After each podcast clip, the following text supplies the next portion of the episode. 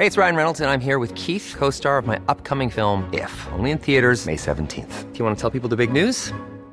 All right, I'll do. Sign up now and you'll get unlimited for $15 a month in six months of Paramount Plus Essential Plan on us. Mintmobile.com slash switch. Upfront payment of $45 equivalent to $15 per month. Unlimited over 40 gigabytes per month. Face lower speeds. Videos at 480p. Active Mint customers by 531.24 get six months of Paramount Plus Essential Plan. Auto renews after six months. Offer ends May 31st, 2024. Separate Paramount Plus registration required. Terms and conditions apply if rated PG.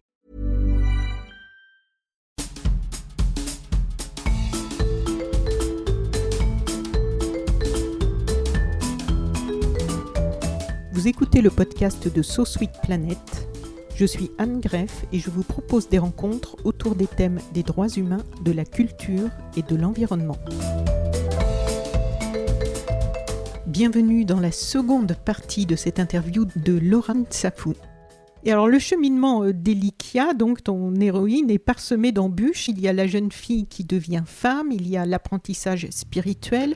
C'est un parcours d'endurance aussi. Donc en fait, tu souhaitais que ce soit une sorte de, de parcours initiatique, mais dans lequel puissent se retrouver aussi des jeunes femmes d'aujourd'hui, même si évidemment on est dans, dans un univers... euh, fictif. Oui, complètement. Parce qu'il y a aussi, euh, c'est ça, c'est toujours en fait cette envie aussi de donner l'espace euh, à un personnage comme Ilika aussi de, de se trouver. C'est-à-dire que, euh, que ce soit dans euh, justement sa recherche par rapport à, elle-même, par rapport aussi à ses choix, par rapport au fait aussi de se retrouver seule dans un milieu qu'elle ne connaît pas, euh, de chercher finalement à acquérir aussi une certaine assurance sur bah, qu'est-ce qui fait que je me sens bien dans mes baskets et, et qui, et qui fait que je, je fais mes choix en connaissance de cause, etc.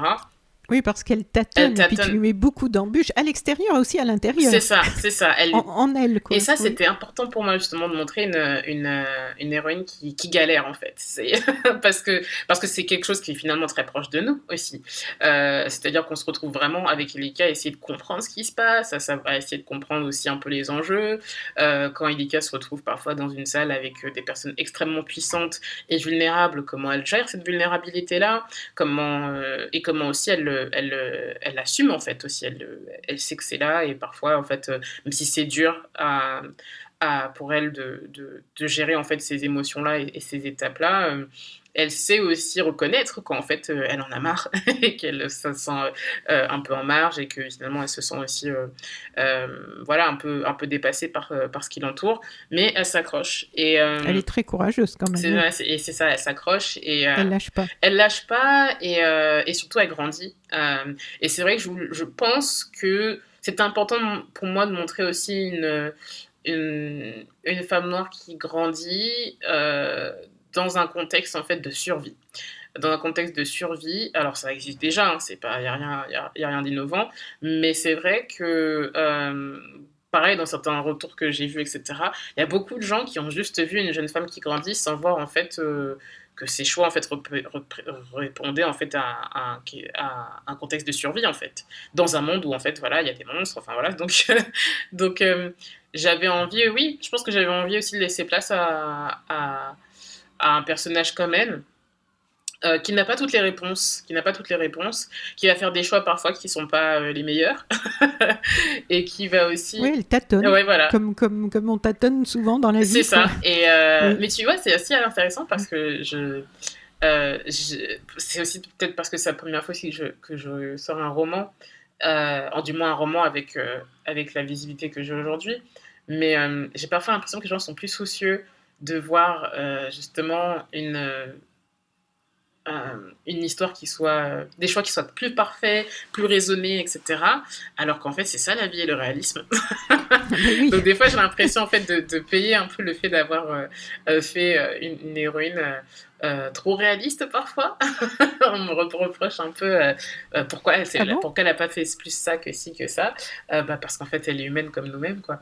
Bah oui, mais puis l'histoire serait tout de suite finie. quoi, ouais, si- mais tu vois c'est très S'il n'y intéressant. avait pas tout ça. Ouais, oui. c'est intéressant à voir. Je découvre, vraiment je découvre. Oui. Par les réactions de tes lé- lectrices et lecteurs. Ouais, ouais. Et en fait, et Mhm. c'est ça, c'est que même dans les échanges que j'ai eus avec des personnes qui aimaient beaucoup euh, euh, Elika, c'est que je leur demandais, mais en fait, euh, vous, dans vos vies aussi, vous avez fait des choix toujours raisonnés, toujours. euh, et en fait, ça pique bouge toujours un petit peu. Parce que les gens se réalisent que, bah oui, en fait, c'est ça, le, ça la réalité, c'est ça le réel. Ben oui. Mm. Et page 160, tu écris pour la, pour la plupart des gens, la grande nuit était une période étrange et sans limite. Si le soleil avait disparu, alors tout était possible. Ils s'accommodaient de cette vie obscure tant qu'ils restaient chez eux, entourés des leurs. C'était plus rassurant pour eux de s'accrocher à un semblant de routine que d'envisager un monde plus vaste que leur quartier. Sans s'en rendre compte, ma génération avait scellé cette résignation collective. Et je me suis demandé si là on était complètement dans la fiction ou si c'était inspiré un peu de tes observations du monde réel.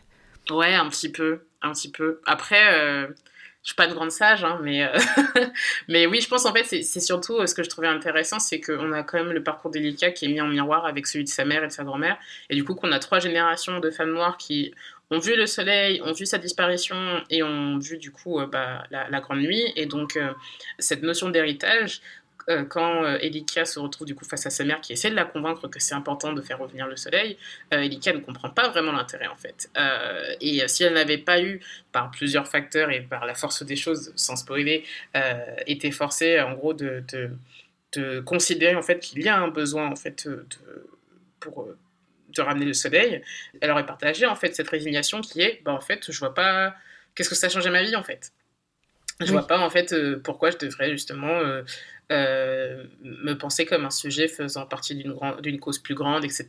Et c'est évidemment en miroir avec pas, mal de, de mouvements euh, euh, collectifs aujourd'hui où en fait les gens souvent, je pense, attendent d'être touchés par, par quelque chose ou par ouais ou par, d'être sensibilisé en fait pour sortir en fait d'un certain immobilisme, ce qui est très humain, hein, ce qui est très humain, mais qui du coup qui du coup rend parfois plus confortable le fait de ne rien faire et d'être spectateur en fait. Euh, parce qu'effectivement, une fois qu'on commence à, se dire bah, je veux me penser comme, euh, ouais, comme sujet politique en faisant telle ou telle action euh, à mon échelle ou dans un groupe ou dans un- une association, etc., etc., on se confronte aussi à une réalité qui est beaucoup plus dure, qui est beaucoup plus... Et ça aussi, Elika le découvre par son parcours. Elle comprend aussi que... La... Enfin, il y a des fois où elle se dit, mais j'essaie de penser à la vie que j'aurais eue si je n'avais pas pris connaissance, en fait, de, de l'invisible. Et ça aurait été, été beaucoup plus confortable. Et oui, la facilité. C'est ça. Alors, page 196. Euh, ta génération ne connaît que le tourisme virtuel. Il est devenu si difficile et cher de voyager qu'on vous a fait croire que vous pouviez visiter le monde depuis vos écrans, du moins si vous aviez l'argent pour. Mais au temps du tourisme physique, la Caraïbe était parmi les endroits les plus recherchés, notamment pour son climat ensoleillé.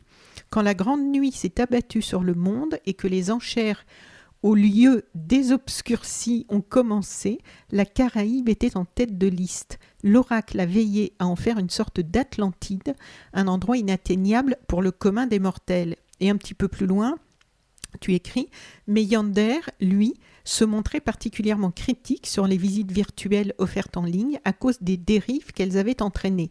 Beaucoup d'humains s'étaient renfermés sur eux-mêmes, choisissant de se plonger dans ces vies virtuelles pour ne pas avoir à affronter la dureté de leur quotidien sous la grande nuit. Donc là aussi, euh, ce n'est déjà plus de la science-fiction avec le métaverse que nous promet Mark Zuckerberg, qui est déjà prêt et qui est en train de se mettre en place partout. Donc c'est un peu ce qui nous attend. Donc tu, tu as employé ce mot de métaverse au début de l'interview. Alors je te relaisse la parole pour, euh, pour euh, développer sur cette partie? Oui, bah en fait, c'est vrai que, alors, dans le contexte de, de nos jours brûlés, on est quand même face à une population qui, du jour au lendemain, en fait, perd tous ses codes. Et donc, même si l'histoire se passe 20 ans après l'apparition de la nuit, euh, il, faut il faut comprendre qu'en fait, euh, le monde extérieur, c'est-à-dire hors des villes, est redevenu sauvage, en fait, pour les humains.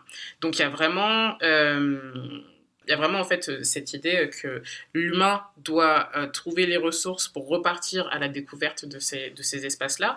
Donc dans nos jours brûlés, euh, il y a ce qu'on appelle les chasseurs, donc euh, des personnes commanditées pour justement aller explorer justement les, les, zones qui ont été colonisées par la nuit, par donc sa faune, sa flore toxique, etc. Enfin, il y a tout un monde qu'il faut redécouvrir et donc qui casse complètement la toute connaissance pleine de, des humains par rapport en fait à la nature et au monde qu'ils connaissaient et en fait à leurs environs. Et le rapport de domination est inversé. Et c'est ça complètement. Et en fait, la nature a, en fait, est redevenue sauvage à un point où en fait l'homme est de nouveau une proie.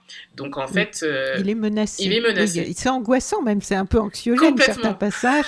Tes descriptions sont tellement précises de, de cette de, des arbres. il faut pas toucher les troncs parce qu'ils sont tellement acides que, voilà. Enfin, il y, a tout un tas de choses qui nous montrent bien le contexte. C'est ça. Et en fait, du coup, oui, il y avait un, un peu cette donc d'un point de vue juste logique, face à, un monde finalement que l'homme ne contrôle plus et ne connaît vraiment plus, euh, on se retrouve en fait euh, dans, cette, dans cette idée qu'il est plus facile finalement de rester dans le confort en fait et de, ne pas prendre le risque d'être en danger vraiment euh, en sortant de, du périmètre que l'on connaît. et puis surtout, bah, en fait, comme on s'évade, bah, on est dans une ère hyper technologique aussi dans, dans, nos jours brûlés, donc le monde virtuel, le monde virtuel s'inscrit de s'inscrit encore plus comme euh, étant la seule échappatoire euh, pour s'évader en fait du quotidien. Et en fait, et en fait c'est ça, c'est que la génération, pour la génération des c'est c'est la seule euh, notion de tourisme en fait qu'ils connaissent. Donc ça remplace même pas. Pour eux, c'est ça en fait faire du tourisme. Donc il y, a, y, a, vraiment là encore la notion de, de réel est, différente pour entre ces différentes générations là. Ouais, j'avais vraiment envie de, parce que c'est vrai que Elika est du côté de, enfin passe pas mal la partie une bonne part de ses aventures du côté de l'invisible, mais du côté, mais du côté du visible, c'est tout aussi euh, dangereux finalement. En fait, on est tout, on a, on a une, humanité qui est forcée d'être repliée sur elle-même et euh, où les, euh, où euh, le seul moyen de partir à, l'aventure et de et d'aller un petit peu euh, sillonner en fait euh, les environs dans, dans l'obscurité sans lumière etc ne peut être fait que si on a les moyens de le faire. Donc encore une fois on, on, souligne un peu les écarts de mode de vie quoi donc en fait, j'avais une question aussi par rapport à, quelque chose qui m'a touché au fur et à mesure du livre, c'est qu'il y a donc cette, euh, ces descriptions très précises qui sont, euh, qui peuvent être anxiogènes et voilà sur cet univers euh, dystopique, tout ça. Mais le revers de ça, c'est que tu nous fais bien comprendre, tu nous fais bien prendre conscience aussi des belles choses qui peuvent disparaître et de tout un tas de de, choses qui nous semblent normales d'avoir sur cette planète et euh, qui ne sont plus. Tu décris mm. les choses qui ne sont plus. Mm-hmm. De fleurs, de, vitamines qui ne sont plus dans, dans, les plantes. Et ça, je trouve ça intéressant aussi de ne pas euh, simplement être sur la partie euh, description négative, mais de nous amener à, à prendre conscience des belles choses que l'on a encore, en mhm. fait. C'est ça, parce qu'en fait, je pense aussi, je voulais questionner un peu la notion d'acquis. C'est-à-dire qu'en fait, euh, ce qui est quand même assez présent en fait dans la, dans la fiction spéculative, mais en tout cas, cette idée que même pour Elikia, Elikia ne sait pas ce que c'est forcément une pomme en fait. Elle sait ce que c'est une, une pomme touchée par la nuit, donc avec un peu pourrie sur les côtés, avec voilà des espèces de veines violettes. on a toute une faune qui justement a incrusté et contaminé du coup des fruits et des légumes que l'on connaît aujourd'hui. Et du coup, voilà, souligner même la l'ignorance délicate par rapport à certaines couleurs, parce qu'elle n'a connu que l'obscurité et euh, du coup que des lumières éclairées par des, euh, enfin, et des couleurs éclairées par des lumières artificielles. Donc en fait, euh, il y a des teintes qu'elle ne connaît pas en fait et qui seront juste, qui sont juste reconstituées ou ou présentes dans des présentes dans des dans des archives en fait, mais qu'elle ne vit pas, qu'elle n'a pas dans son quotidien. Et ça aussi, c'était hyper intéressant de développer tout ça parce que pour moi, outre l'aspect cinématique qui est souvent présent dans mes histoires, il y avait aussi cette volonté de, de de, construire aussi un réalisme, que ce soit aussi une expérience en fait pour le lecteur. Et en fait, c'est ça, montrer qu'au-delà du danger, c'est ça aussi en fait une part de, l'héritage et du savoir perdu délicat. C'est euh, le fait en fait de, de finalement euh, s'inscrire dans une euh, reconquête du soleil, ou du moins pour son retour, en faisant un acte de foi par rapport à une époque qu'elle n'a jamais connue, en fait. Donc, euh, en d'autres termes, tout le monde lui dit que c'est super bien la vie où il y a la nuit et le soleil, mais en fait, elle ne sait pas en quoi. donc, elle ne peut que espérer que, en tout cas, ce, ce, retour du soleil donne une vie, en tout cas, plus vivable que celle qu'elle connaît. Mais finalement, pour elle, c'est une forme d'idéal. Et encore une fois, bah, c'était une manière de faire aussi un parallèle avec euh, les idéaux politiques où, euh, euh, voilà, il y a toujours un peu cette tendance à, parfois décourager, je pense, les, les plus optimistes en disant mais c'est totalement idéaliste votre proposition, etc. Mais en fait... L'utopie. Voilà, l'utopie complètement. mais en fait, ça sert de direction et puis surtout, en fait, si on ne fait pas ça, bah, en fait, c'est le meilleur moyen de perdre ce qu'on a et de, et de ne pas voir en fait ce que l'on possède déjà euh, aujourd'hui euh, comme richesse euh, sur tous les plans. Donc, donc c'est ouais, important en tout cas pour moi de, de, de, capter le, le, regard du lecteur sur ces détails-là. Et j'ai été très influencée par le travail de Jenny Odell, qui donc est une philosophe et artiste qui a écrit How to Do Nothing, et en fait où elle explique que aujourd'hui, donc dans une société qui est soumise en fait à des questions de productivité, de collectivité, ou même le fait qu'on ait du temps libre doit, doit être euh, rentabilisé par euh, un hobby ou, euh, ou un side project ou voilà à, nos réseaux sociaux, être présent, etc. Ou finalement ne rien faire devient finalement un acte de résistance dans une société complètement ouais, complètement traversée par des, des, par des injonctions de production où on est obligé de poster aussi des stories, etc. etc. Et euh, donc... Euh, quand, je vois ce qu'on impose aux jeunes artistes dans le domaine musical aujourd'hui, avec le, cet esclavage des réseaux sociaux, il faut que sans arrêt, sans arrêt, mais même si, si on brasse de l'air, mais il faut occuper l'espace, occuper l'espace. C'est ça. Enfin, Où sont, quelle est la, la valeur là-dedans? Non, c'est juste occuper l'espace. C'est ça, occuper l'espace. Et du coup, en fait, elle expliquait que du coup, euh, ne rien faire, c'est aussi... alors, elle l'expérimente elle-même en se disant que, évidemment, il y a aussi des questions de classe sociale qui, qui rendent ça moins possible, finalement, de, prendre, de ne rien faire et de prendre du temps pour soi, etc. Mais du coup, quand elle se prête à l'exercice juste de se poser dans un parc euh, près de l'université où elle travaille, elle se rend compte qu'elle qu'elle remarque des choses qu'elle n'avait plus ni entendu ou plus remarqué depuis des années. C'est-à-dire, ça peut être le bruit des oiseaux, ça peut être euh, eh ben euh, des, des, détails. Comme on a eu pendant le confinement. C'est ça, exactement. Et en fait, c'est ça que je trouvais intéressant, c'est l'importance du regard. C'est ça aussi, en fait, que j'ai essayé de, de montrer euh, dans dans ces petits détails finalement qui amènent finalement le lecteur à se dire ah oui moi j'ai ça en fait je suis pas en 2049 mais en fait j'ai encore des oranges et c'est vrai que je, je, prends ça apprécier voilà apprécier vraiment apprécier. Et ça, c'est possible que si on prend le temps, en fait, de regarder ces, ces, ces éléments-là. Oui. Et dans cette quête très ambitieuse de ramener le jour sur cette terre, il y a un moteur euh, très important qui leur permet de tenir malgré tout, euh, malgré tout ce qui se présente pour les décourager, c'est l'espoir. Alors, quelques mots sur cet espoir euh, auquel tu donnes un vrai rôle un des rôles principaux quand même aussi dans, dans cette histoire. Ah, c'est très dur hein, d'écrire sur l'espoir, surtout dans une époque comme celle qu'on traverse et encore plus en, période d'élection présidentielle. Mais euh, justement, je crois que c'est aussi un défi personnel que de, que de questionner en fait aussi le scepticisme euh, délicat face à un, espoir qui n'est pas le sien au début, un espoir où en fait elle, va le qu'elle va peut-être vouloir suivre par curiosité et pas forcément tant par conviction, et voir aussi sa conviction se construire, en fait, pour cet espoir-là. Euh, voir aussi que son, parfois aussi son, l'image qu'elle a de son de l'espoir qu'elle a euh, est peut-être différent de ce que de ce que les autres de celui que les autres ont imaginé euh, confronter aussi la place qu'elle a face à cet espoir et donc face à ce collectif des choix qu'elle va faire notamment comme à la fin c'est aussi savoir comme qu'est-ce qu'elle est capable d'apporter face à cet espoir, qu'est-ce qu'elle est capable d'accomplir, en fait, en vue de cet mm-hmm. espoir et de sa réalisation. Donc, euh, c'était très. Euh, j'espère vraiment que les gens qui liront ou ont lu Nos jours brûlés ont senti ça, en fait. le fait que c'est compliqué et dur en fait d'avoir de l'espoir. C'est un travail de longue haleine, ça prend du mm. temps. Il y a des jours où on n'en a plus, euh, mais en fait on a besoin de ces jours de découragement pour y revenir finalement aussi. Donc c'est une sorte de, de, cycle. Et c'est vrai que j'avais envie de, de, symboliser ça.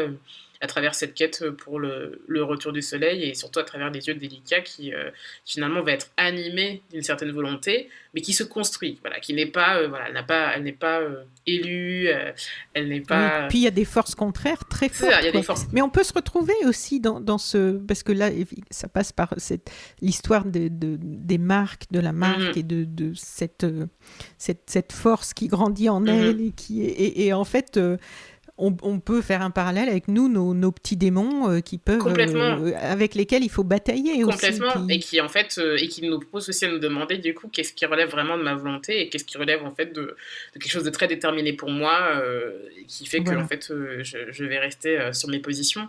Complètement. Donc oui, clairement la marque de, de Lika est l'allégorie de pas mal de choses, même si, ah oui, même si, même si je pense que les gens facilement, alors il voit aussi le symbole de, la différence, etc.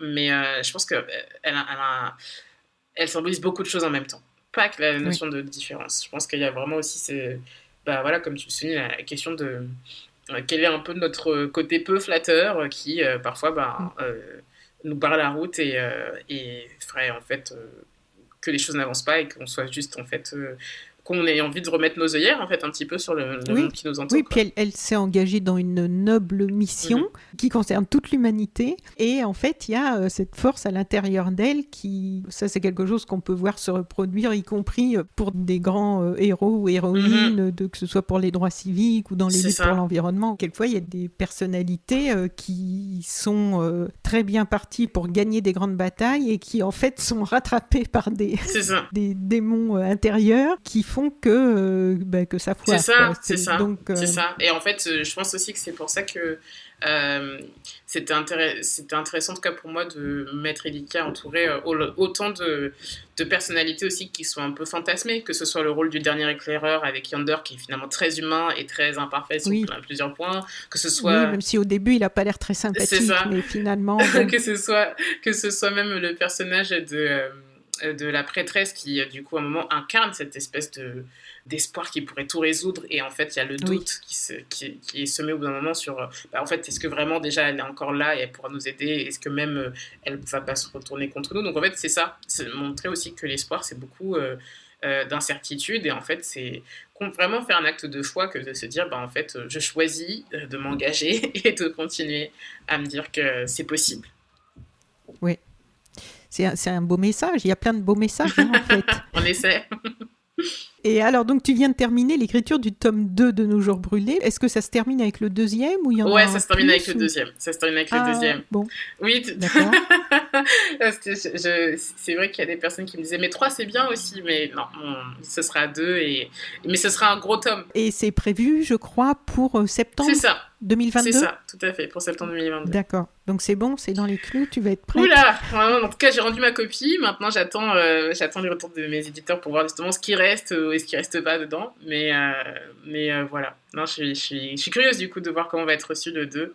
Qui va être... Mais tu as ton mot à dire quand même sur ce qui oui, reste, tout ce qui oui, j'ai quand, même, oui. quand même le mot à dire. Mais oui, c'est parfois, parfois vous faire un peu des bras de fer. oui, ça c'est normal, c'est le jeu, c'est partout. C'est ça. Oui. Et ce que je trouve étonnant chez toi, c'est que tu t'attaques courageusement à des sujets difficiles et assez délaissés, parce que dans ton premier roman, à Manu en 2017, la jeune Sibylle est atteinte d'aptophobie. Mhm cette peur de toucher et d'être touché qui handicape le rapport aux autres. Et dans le bel euh, album illustré pour enfants, La demeure du ciel, c'est sur le deuil, mhm. avec une petite fille qui perd sa grand-mère, et c'est un livre pour enfants. Mhm. Qu'est-ce qui te fait t'aventurer dans ces territoires difficiles, Lorraine Safou? C'est la question que mes proches me demandent. tu aimes sortir de ta zone de confort. Ouais, ouais, je pense que c'est ça parce que pour la petite histoire, j'avais essayé d'écrire un autre livre pour euh, à base de la demeure du ciel euh, quand justement j'étais en discussion avec Ambouraki sur euh, un projet d'album, etc. Et j'ai essayé vraiment de, enfin, je leur ai soumis un livre qui qui, qui je pense était, était mignon, mais en tout cas, mon éditrice m'a dit en fait que ça me ressemblait pas, ou du moins que c'était pas ma plume. Et, je me suis sentie extrêmement démasquée quand elle m'a dit ça. Donc, euh, Ah bon Parce que tu avais essayé de ruser? Ouais, j'avais essayé de ruser, c'était la première fois. J'avais essayé de ruser, de rendre une copie, un peu comme quand on rend une dissertation euh, en retard et puis qu'on se dit, bon, ça va passer. Et en fait, euh, non, elle, m'a, elle me connaît très bien. Bon, je me dis aussi qu'après après deux albums jeunesse, elle, elle a de quoi me connaître. Mais Mm. Oui, parce que c'était le chemin de comme un million de papillons noirs et le chemin de C'est Jada ça, hein, que tout tu- à fait, qui était qui était déjà, déjà- publié. Là, on est dans le même format. c'est ça, exactement. Et du Avec une autre illustratrice, mais des magnifiques dessins Oui, encore. et hein. c'est son premier album jeunesse. Euh, donc, euh, ouais, l'artiste euh, Oga Guillot, qui, euh, qui du coup a vraiment euh, porté aussi hein, ce texte avec la poésie de ses images. hein, parce que je pense aussi que c'est vraiment ce duo gagnant qui a permis aussi de, de rassurer un peu. Parce qu'effectivement, il y avait beaucoup, beaucoup. alors, pas de la part de, mes- de, de mon éditrice, mais vraiment aussi des libraires qui avaient un peu peur en voyant le pitch, qui se sont dit oulala.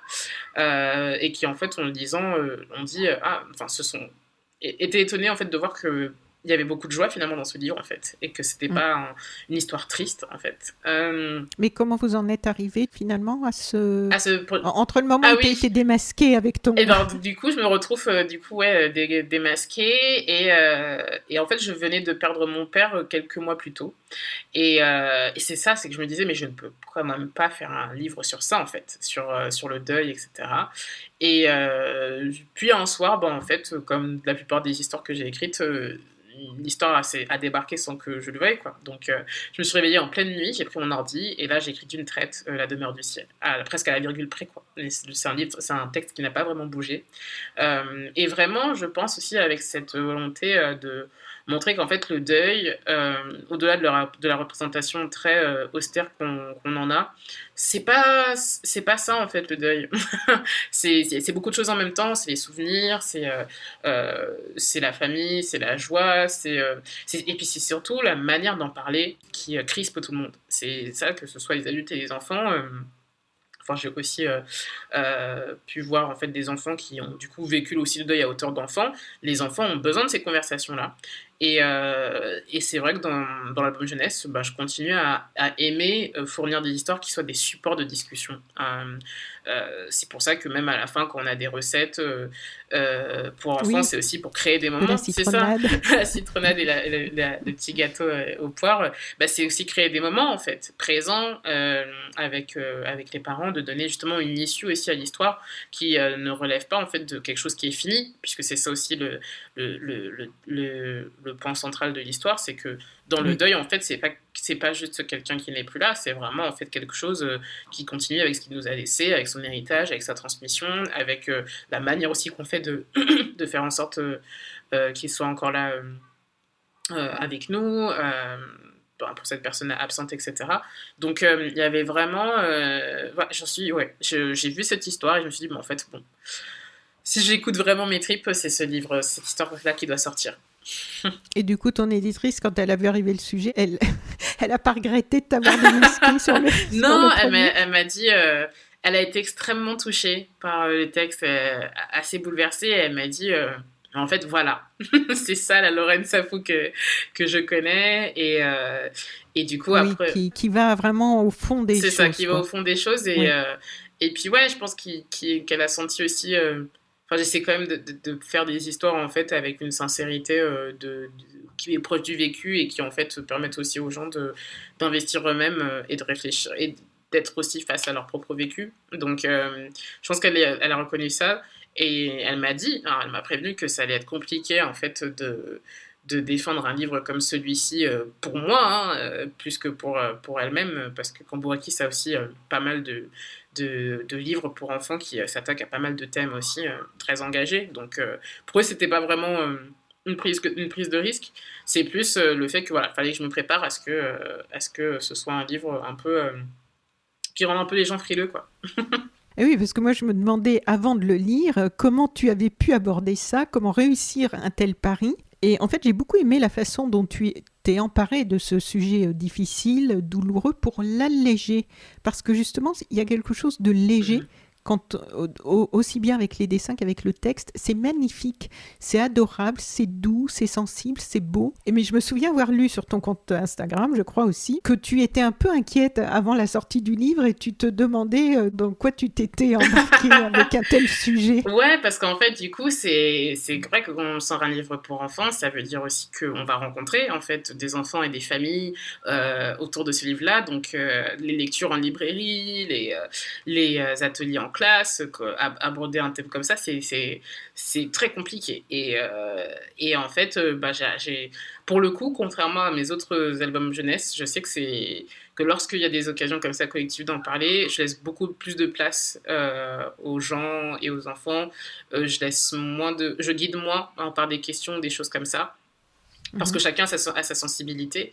Et, euh, et, en fait, autant un enfant peut me dire Ah ben moi aussi, ma maman, ma mamie, elle est, euh, euh, elle est au ciel, mhm.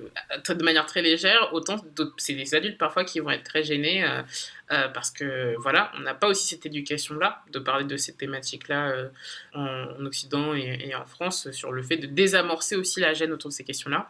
Et c'est pour ça que j'avais envie aussi de faire une histoire légère et de le faire euh, à travers le personnage de Sophia, ben, un enfant qui pose les questions, en fait, qui demande, en fait, mais en gros, si sa grand-mère est au ciel, est-ce qu'elle peut pas en descendre, en fait? Est-ce qu'il n'y a pas un ascenseur ou des escaliers, etc. Donc, donc, donc il y a toujours une appréhension quand je dis, euh, quand, quand, je débute l'histoire euh, de la demeure du ciel euh, en faisant une lecture, etc. Et puis il y a toujours ce moment où les adultes sont respirent comme ça, genre ah d'accord, ah ça va en fait, ah mais en fait tout se passe bien. Les épaules ouais, retombent. les épaules retombent. C'est très, c'est très intéressant d'assister à ça. Et puis ils sont même finalement au bout d'un moment émerveillés même par le fait de bah, d'être dans, un peu dans cet aspect un peu rêveur euh, aussi, quoi. Et euh, bah, souvent, c'est les retours que j'ai des parents, c'est qu'ils sont contents d'avoir un livre pour aborder cette thématique-là compliquée qu'ils n'auraient pas su euh, aborder eux-mêmes et pour lesquels ils n'auraient pas forcément su avoir les mots, en fait.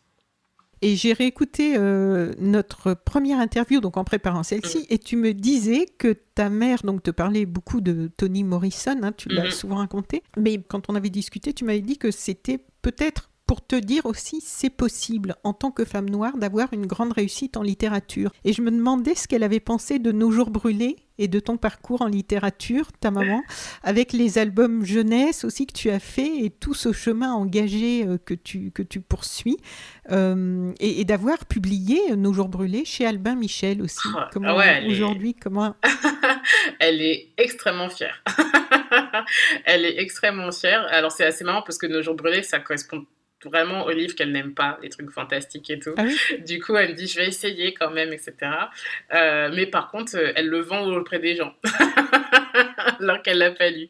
Bref, elle, elle l'a pas elle l'a pas encore lu, elle l'a pas encore fini, euh, mais elle le vend auprès du coup. Dis-lui de ma part qu'il faut qu'elle le lise. ouais, je sais, je le lui dirai, je le lui dirai, mais mais en plus elle voit l'engouement autour, du coup c'est pour ça qu'elle m'a dit bon peut-être que je lirai ton truc avec des elfes alors qu'il n'y a pas d'elfes dedans. Donc je, je, croise les doigts, mais en tout cas, euh, non, elle est très fière. Et puis, euh, puis je crois aussi qu'elle est euh, à la fois spectatrice et, et un peu dépassée par, par le, toi, toutes les histoires que, que, que je fais. Quoi.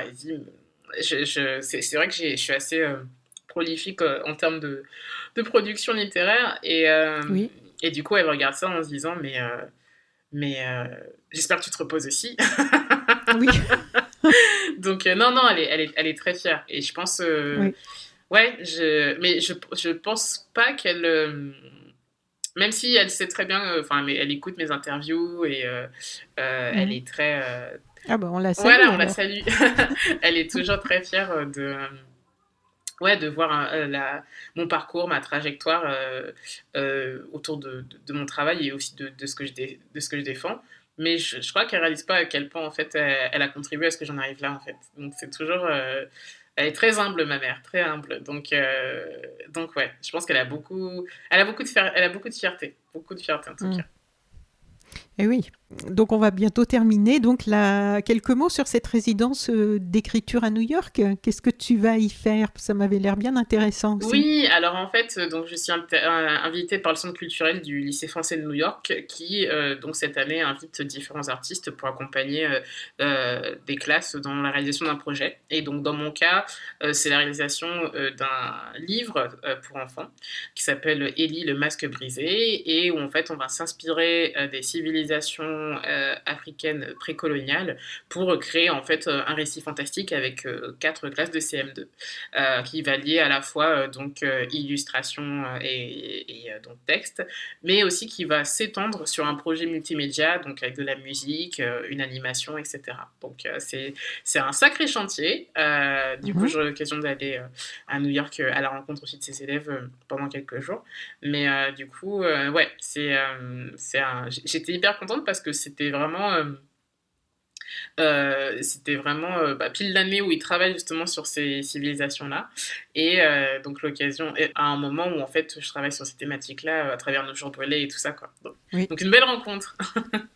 Et du coup, ce sont des petits Français euh, qui, qui, qui, sont d'une école euh, française ou sont des petits Américains qui apprennent le français Il y a de tout, il y a les deux. Vraiment, il y a les deux. Euh, après, c'est vrai que si on a cette volonté, peut-être aussi d'aller peut-être à la, enfin, d'organiser aussi une rencontre avec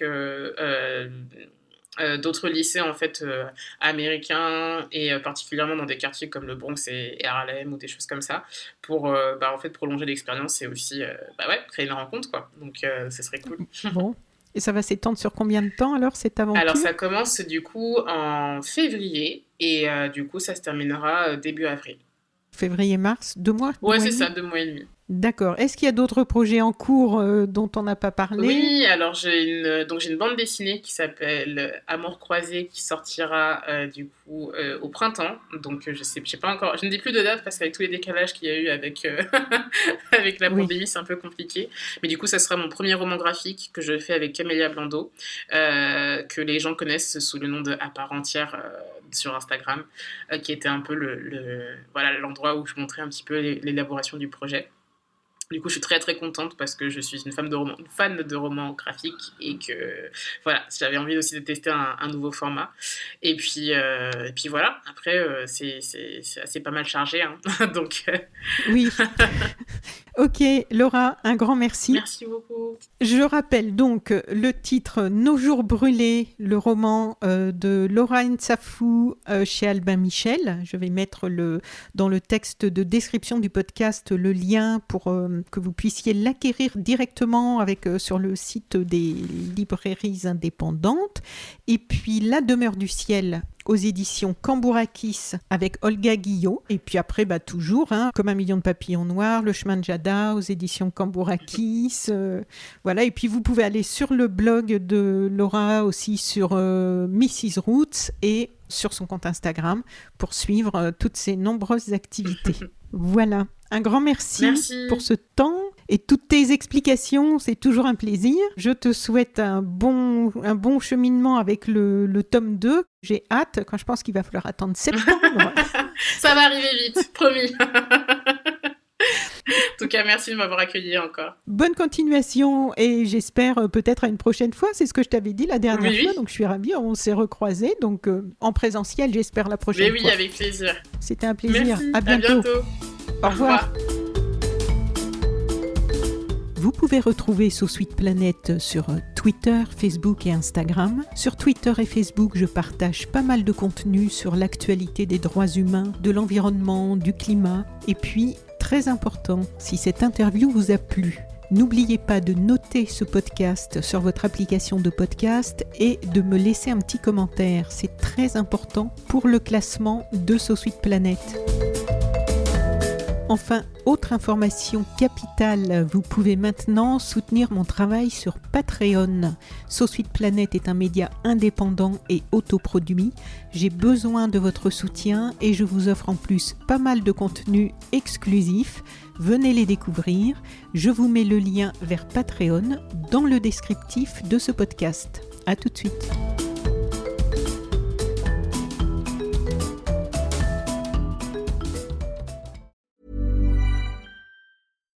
When you make decisions for your company, you look for the no-brainers. And if you have a lot of mailing to do, stamps.com is the ultimate no-brainer. It streamlines your processes to make your business more efficient, which makes you less busy. Mail checks, invoices, legal documents, and everything you need to keep your business running with stamps.com. Seamlessly connect with every major marketplace and shopping cart.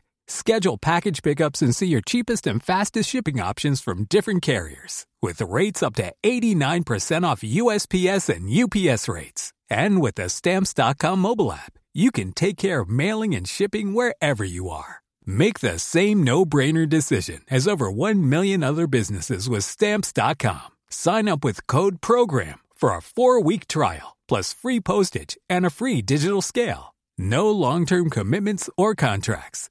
That's stamps.com. Code program.